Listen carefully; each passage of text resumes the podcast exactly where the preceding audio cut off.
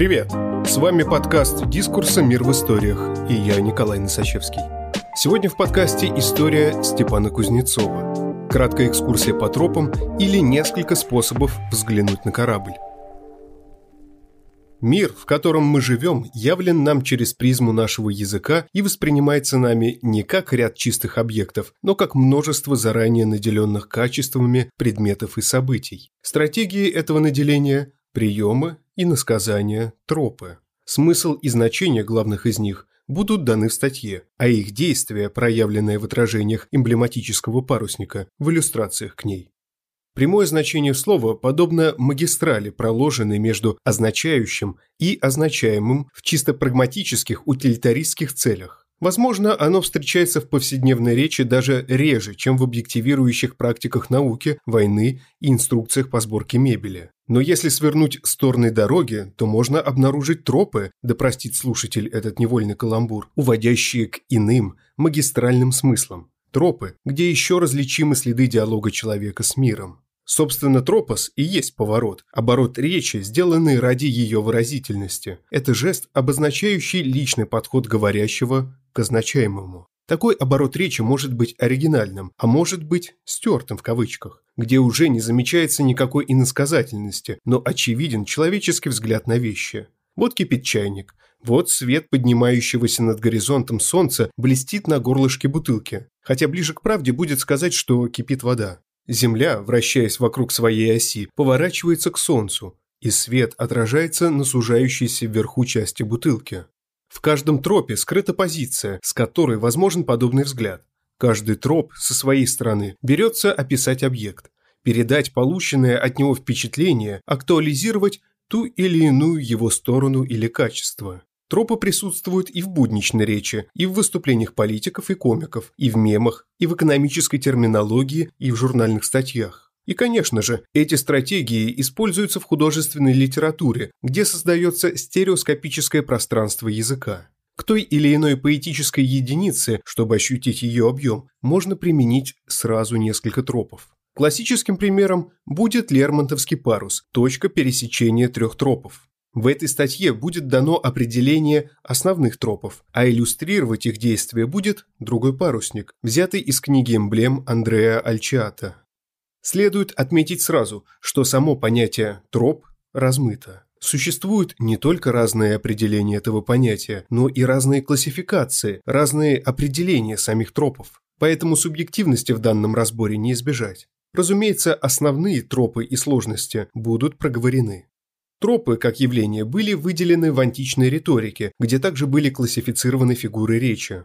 Это, пожалуй, первая из сложностей классификации. С одной стороны, Тропы являются фигурами речи, а с другой стороны, их следует отделять от собственно фигур. Их отличие состоит в том, что тропы актуализируют лексический потенциал языка, то есть работают с семантикой слов, а фигуры – с синтаксисом, то есть с их сочетанием. Одна из сложностей – дать верную дефиницию понятию троп. Приведем несколько вариантов из отечественного литературоведения. Так Томашевский считает, что тропы приемы изменения основного значения слова. Поспелов указывает на выразительность слов, как на главную черту тропов. Кормилов определяет тропы как употребление слов в переносном значении, призванном усилить образ поэтического или вообще художественного языка. Следующая сложность – разработка правильности классификации тропов. Возникла из-за достаточно зыбкой границы между тропами как приемами иносказания и более широкими способами художественного мышления. Так, например, аллегория – конкретный образ, используемый для выражения отвлеченных понятий, может считаться тропом и признано таковым. Например, в опыте риторики Рижского, а порой истолковывается более широко. И с этих позиций аллегорий можно считать роман Оруэлла «Скотный двор». Также интересно сравнить аллегорию с другими тропами. Так, например, Фемида – аллегория правосудия, жрец Фемиды – перефраз, описательное обозначение объекта, Наша Фемида, уважаемая Анна Иоанновна. Антономазия, замена нарицательного именем собственным. А почтенная Фемида по имени Анна Ивановна – это уже антифразис, то есть употребление хвалебных слов с целью представить объект в дурном свете. Во многих случаях аллегория близка к антономазии и отлична от нее прежде всего тем, что выражает отвлеченные, а не конкретные понятия, и порой это различие выделяется только контекстуально. Среди теоретиков литературы существуют также споры о статусе сравнения, олицетворении символа, оксюмарона, эпитета. На этой почве возник вопрос об изначальных, главных тропах, которые можно считать основными приемами словесной выразительности, а остальные тропы – их вариациями. Три основных тропа – метафора, метаномия, синекхада. Амбициозное стремление некоторых литературоведов превратить литературоведение и лингвистику в строгие и точные науки напрямую связано с задачей определить некий первичный основной троп. Решение этой проблемы позволило бы на практике получить ответ на вопрос о природе иносказания, а значит и смыслообразования. Впрочем, еще в XIX веке русские филологи указывали на изначальную метафоричность каждого слова, различимую во внутренней форме слова, термин «аэф потебни». В XX веке стала популярной идея о строении культуры по принципу бинарных оппозиций, и были выделены два основных тропа антагониста – метафора и метаномия. Сходство по подобию и сходство по смежности, соответственно. Один из основателей структурализма, Роман Якобсон, отмечал, в частности, что метафора свойственна главным образом поэзии, а метаномия – прозе, и называл романтизм и символизм направлениями метафоры, а реализм – метаномия. Мнение же о том, какой из двух тропов считать первичным, среди структуралистов разделилось. Существовало даже мнение о том, что таковым считается синекхада, чаще определяемая как разновидность метаномии. Чтобы суть этого спора была понятной, приведем определение этих тропов. Метафора – сближение по подобию, термин Аристотеля. У древнегреческого философа метафора имела более широкое значение, чем сегодня, и была связана с концепцией мимесиса. Можно сказать, что аристотелианская метафора – это то же, что и троп сегодня, с тем лишь отличием, что троп не обязательно должен быть вспомогательным термином той или иной эстетической концепции. Буквальный перевод с древнегреческого слова «метафора» – «перенос». Метафора – это перенос признака одного предмета на другой, а точнее уподобление одного предмета другому по тому или иному признаку. Грубо говоря, метафора – предельно сжатое сравнение. Так метафора «корабль лебедем плывет» можно дешифровать как «корабль плывет изящно, как лебедь» или «корабль похож формой на лебедя». Но вернее увидеть в этой метафоре жест обнаружения в конкретном предмете качества того или иного культурного знака. В формуле «корабль лебедем плывет» конкретный корабль сравнивается с абстрактным лебедем. В первом выделяются черты, которыми наделяется традиционный лебедь в культуре. Естественно, и корабль здесь культурный знак, но так или иначе он более конкретизирован, хотя бы потому, что на нем было сфокусировано внимание автора. В данном смысле метафора может считаться авторским актом переработки содержания того или иного культурного знака. В авторский культурный знак «корабль» вносятся свойства лебедя, по умолчанию принятые за этим знаком. Так, например, Есенин отождествляет конкретные грозди рябины с общепринятым костром. В строках «горит костер рябины красной». А Ахматова сравнивает определенные «пустые небеса» с прозрачным стеклом. Метафора интересна тем, что отвлеченное понятие в ней может быть более конкретизировано, а конкретный предмет может быть представлен как символ той или иной абстракции. Так, например, слова Гамлета из перевода Пастернака «порвалась дней связующая нить» в емком и зримом образе представляют поворот в жизни принца, разрыв в связи времени, который ему нужно устранить. В то же время нить являет в себе символ линейности, четкой последовательности. В поэзии конца XX века из метафоры возник новый троп – метаморфоза, то есть метафора в квадрате. Термин предложил поэт Константин Кедров и указал на его использование в герметичной поэзии метареализма. С помощью метафоры поэты пытались указать на метафизическую глубину метафизической связи двух явлений. Дмитрий Кузьмин приводит пример в стихотворении Михаила Еремина. Рангоут окна, созерцать застекленные воды, из коих явленный, три века дрейфующий кеннинг. Но диво – проклятие, потопы, осады и бунты остойчив, а розмыть – ну славьте, вот и сподобились, ныне как никогда. В два клюва кровавую печень клюет.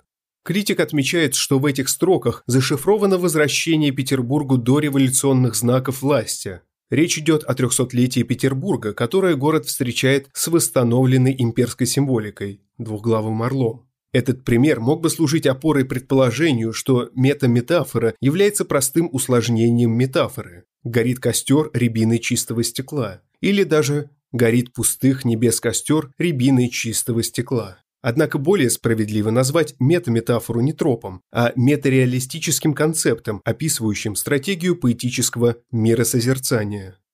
Метаномия – сближение по смежности. Это замена одного предмета и явления другим, логически или физически с ним связанным. Использование заменяющего слова в переносном смысле. Существует два основных вида метаномии – лексическая и дискурсивная.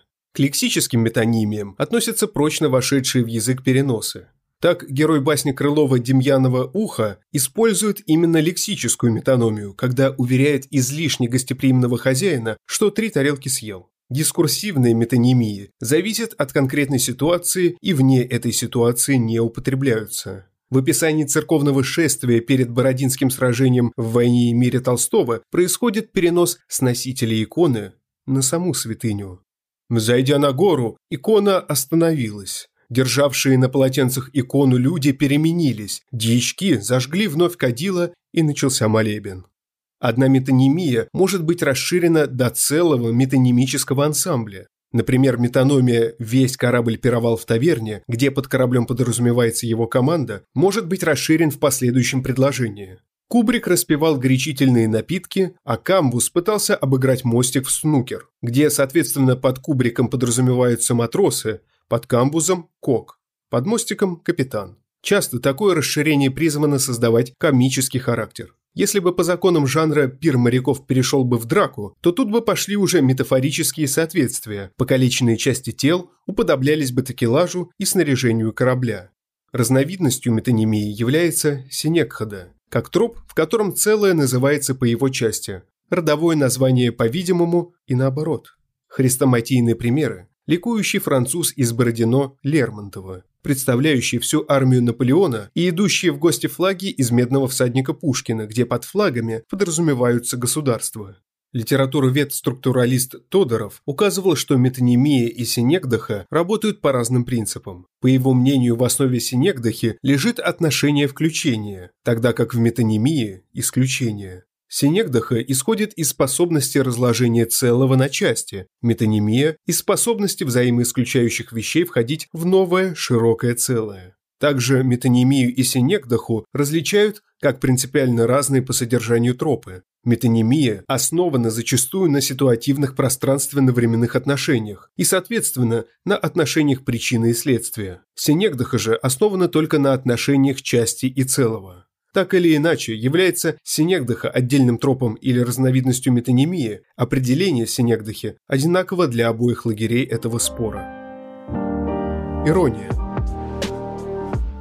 Американский теоретик литературы Кеннет Берг выделяет не три, а четыре старших тропа. Кроме трех вышеупомянутых, таким тропом является ирония. Другой американский литературный деятель Хейден Уайт так охарактеризовал иронию.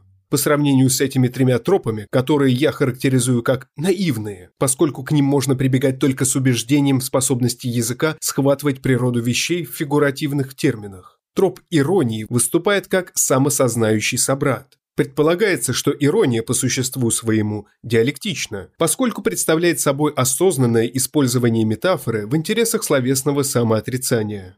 Вслед за Берком Уайт указывает на связь иронии с диалектикой, пусть не столько в своем постижении процессов мира, сколько в осознании способности языка затемнять больше, чем он проясняет в любом акте словесного воплощения. Он указывает также на то, что ирония метатропологична. Она является в использовании других тропов, но в абсурдном, логическом ключе. Продуктом такого использования называется катахреза, явно абсурдная метафора.